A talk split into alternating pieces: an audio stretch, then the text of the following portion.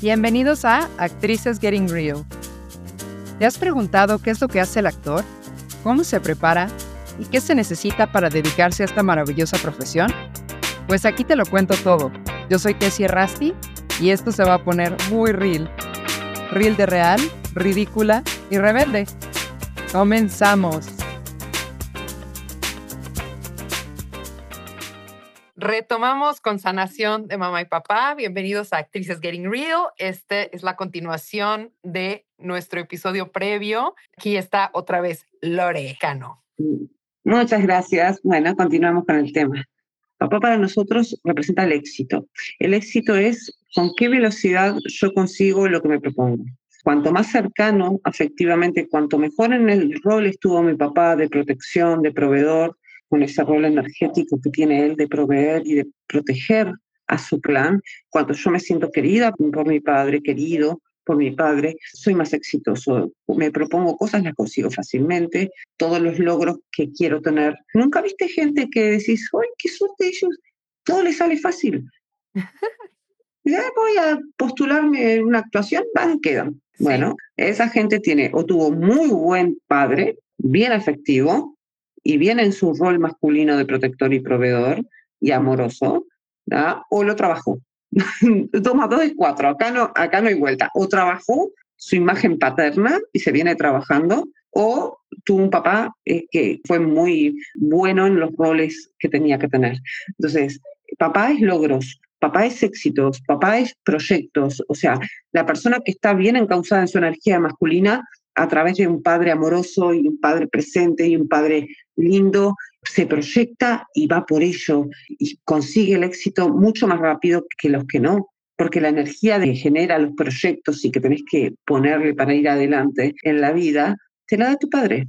Ambos dos, el famoso Yin y Yang, incorporamos su fuerza, su masculinidad y su feminidad. Por eso somos las dos cosas a la misma vez. Obviamente las mujeres tenemos más energía femenina y cuando la mujer tiene más energía masculina, muchas veces se les complica para tener parejas, atraen a hombres niños, que eso después lo vamos a hablar después cuando hablemos de pareja, pero eh, lo que nos da papá es esa fuerza, esa tenacidad, esa protección, la valorización, el sentirme que yo puedo hacerlo, yo puedo, con amor y en conexión emocional con sus hijos. Para las mujeres es obviamente, las mujeres heterosexuales, estoy hablando, estamos buscando en nuestra pareja esa protección. Entonces vamos a atraer hombres que nos conecten con cosas de papá.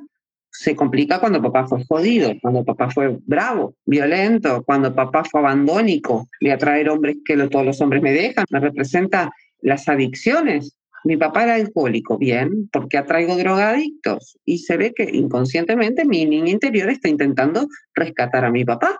Como no lo pude rescatar a él, voy juntando adictos por la vida para poder ayudar. Claro. Papá y mamá están presentes en nuestra vida en todo, en todo lo que hacemos, desde las parejas, los trabajos, nuestra forma de relacionarnos con las personas, viven en nosotros. Por eso entenderlos es entendernos y entendernos es la energía masculina es la que nos lleva a grandes saltos energéticos.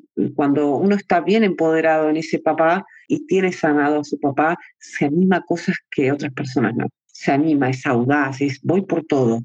Pero para poder tomarlo, tengo que dejar de rechazarlo. Tengo que perdonarme y perdonarlo. Trabajar el perdón, la misericordia y el amor incondicional, que es el amor sin condiciones. Él me dio la vida, con eso bastó. Ya está. El resto es un regalo para que mi alma evolucione. Verlo así nos hace vivir una vida tan, tan, tan vacía de rencores que es fabuloso. Yo los invito a, que intenten ver a los padres con ojos de amor y que intenten ver a los padres como personas que sus conductas están repitiendo otras historias, porque ellos también fueron niños, ellos también fueron hijos. Recuérdense que hay lealtades y silencios en el árbol de cosas dolorosas que no se cuentan, que nuestros padres han vivido, desde abusos, violencias, que está escondiendo una persona, qué es lo que no quiere ver un alcohólico, qué es lo que no quiere ver un adicto, de qué mundo está escapando. Del de hoy no, desde antes. También son niños heridos. Y de otra generación, porque hoy hay todo para sanar. Incluso hoy estás escuchando este audio, que puedes entender y te puede resonar o no, puedes decir, ah, esto no, para mí es una pavada, y capaz que dentro de 10 años decís, wow, ahora entiendo lo que decía aquella muchacha cuando escuché una vez, porque todos lo podemos entender cuando estamos preparados para entenderlo, pero poder mirar a nuestros padres como niños, que les pasó de todo y que no pudieron sanar. Las generaciones actuales están mucho más despiertas, más abiertas, ellos venían de una generación donde todo era bueno o malo, pecado o no pecado, creencias muy limitantes las de nuestros padres para poder hacer introspección y poder mirarse de otra forma y poder sanarlo. Acordate que antes a terapia iban los locos, recordarlo. Son creencias limitantes porque en realidad al psicólogo o a diferentes terapias no va el loco ni el que tiene problemas, va el que los quiere solucionar. Entonces, lo importante es hacerse cargo y entender que nuestros padres nos dieron lo que nos tenían para dar. Como herramienta, yo voy a pasarles ahora, elijan al padre que estén más complicados, empiecen siempre por eso, hay que trabajar a los padres, tenemos conflictos con los dos siempre, y vamos a hacer 21 días seguidos una carta hacia ellos. Cada día se hace una carta, y la carta tiene que empezar diciendo sí, querido papá, te quiero contar, o querida mamá, te quiero contar que cuando yo era niña sentí que, que no me querías, que no te importé, sentí que hacías diferencias con mi hermana, sentí que yo no era importante, sentí que te importaba más el trabajo, sentí que no me cuidaste como me tenías que cuidar. Y le cuentan cosas. Cuando yo era chiquita me pasó tal cosa. Es un buen espacio para contar los abusos. Papá, te quiero contar que cuando yo tenía siete años pasó esto, esto y esto. Cuenten escriban todo, van a ver que desbloquean un montón de emociones que son profundamente dolorosas y era papá el encargado de protegerme. Entonces voy a sentir una liberación tan grande que me va a ayudar por el resto de mi vida. Entonces, desde lo más chiquitito de ustedes hasta la vida adulta, hasta el hoy, si lo tienen vivo, van a contarle todos los secretos escrito en puño y letra, aunque sean tres carillas, tres hojas, no importa escriban todo y terminan la carta diciendo, pero quiero que sepas que a pesar de todo, te amo incondicionalmente. Te perdono y me perdono. Te libero y me libero de esta carga. Entiendo que todo era perfecto para que yo evolucionara. Gracias, papá, por darme la vida. Y en el caso de mamá, gracias, mamá, por darme la vida van a llorar. Yo siempre digo, cuando te concentras a hacerlo, se le caen los mocos, lloras, es una cosa, pero es tan lindo porque sacas todo, esa, todo ese dolor está dentro de nosotros y no somos conscientes. Cuando lo empezamos a hacer, somos conscientes de todo ese dolor pero no quedamos mal, no quedamos tristes y no, quedamos liberados. Y ponen, y gracias por este aprendizaje maravilloso, porque me diste la fuerza que yo necesitaba. O lo que ustedes sientan, pero esas palabras tienen que estar. Acá no puede haber reclamos, solo es contar cómo yo me sentí, cómo yo lo sentí. No es carta de reclamos. Después leen la carta en voz alta y la prenden fuego. Ese proceso lo van a hacer 21 días seguidos una carta por día. Empiezan todos los días de cero. Si te olvidas de poner algo, no importa, porque el otro día vas a hacer otra carta y vas a contarle eso otro también.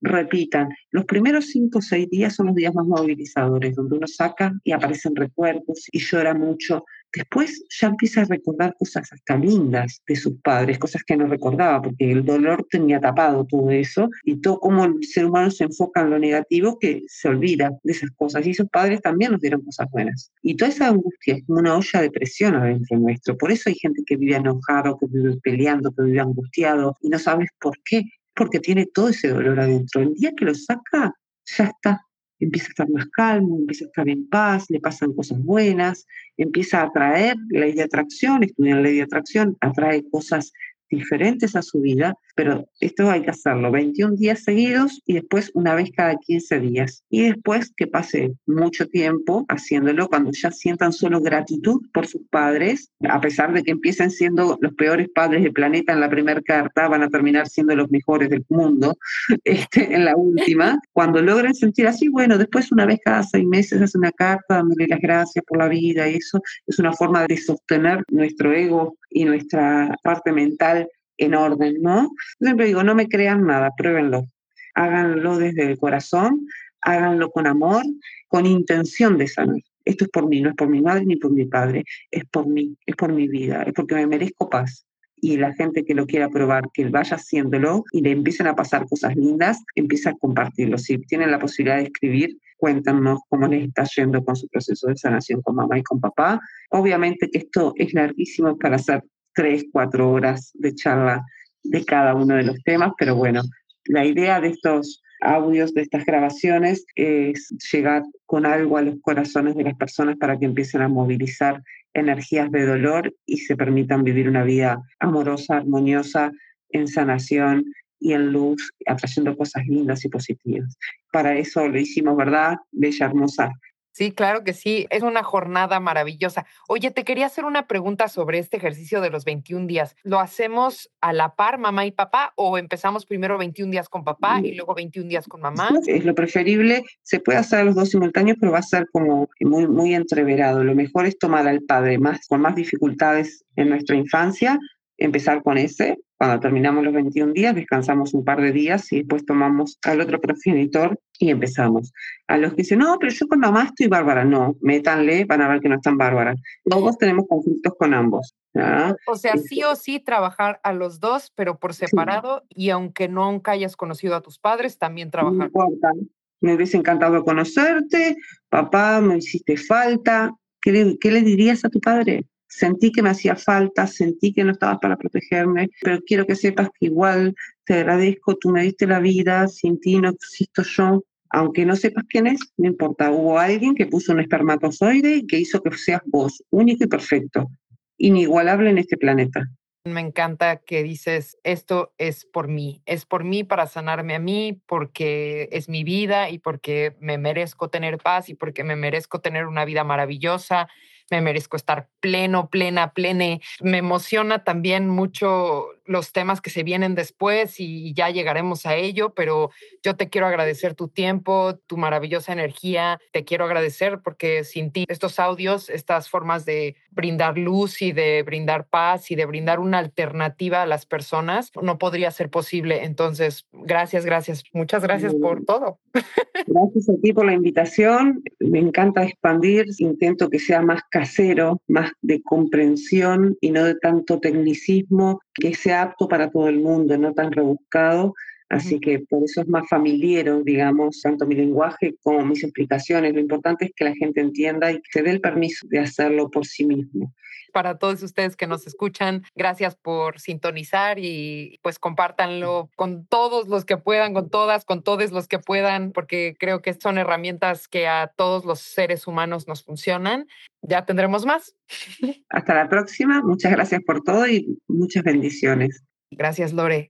Si te gustó este episodio, déjanos un rating para que más personas puedan acceder a este contenido.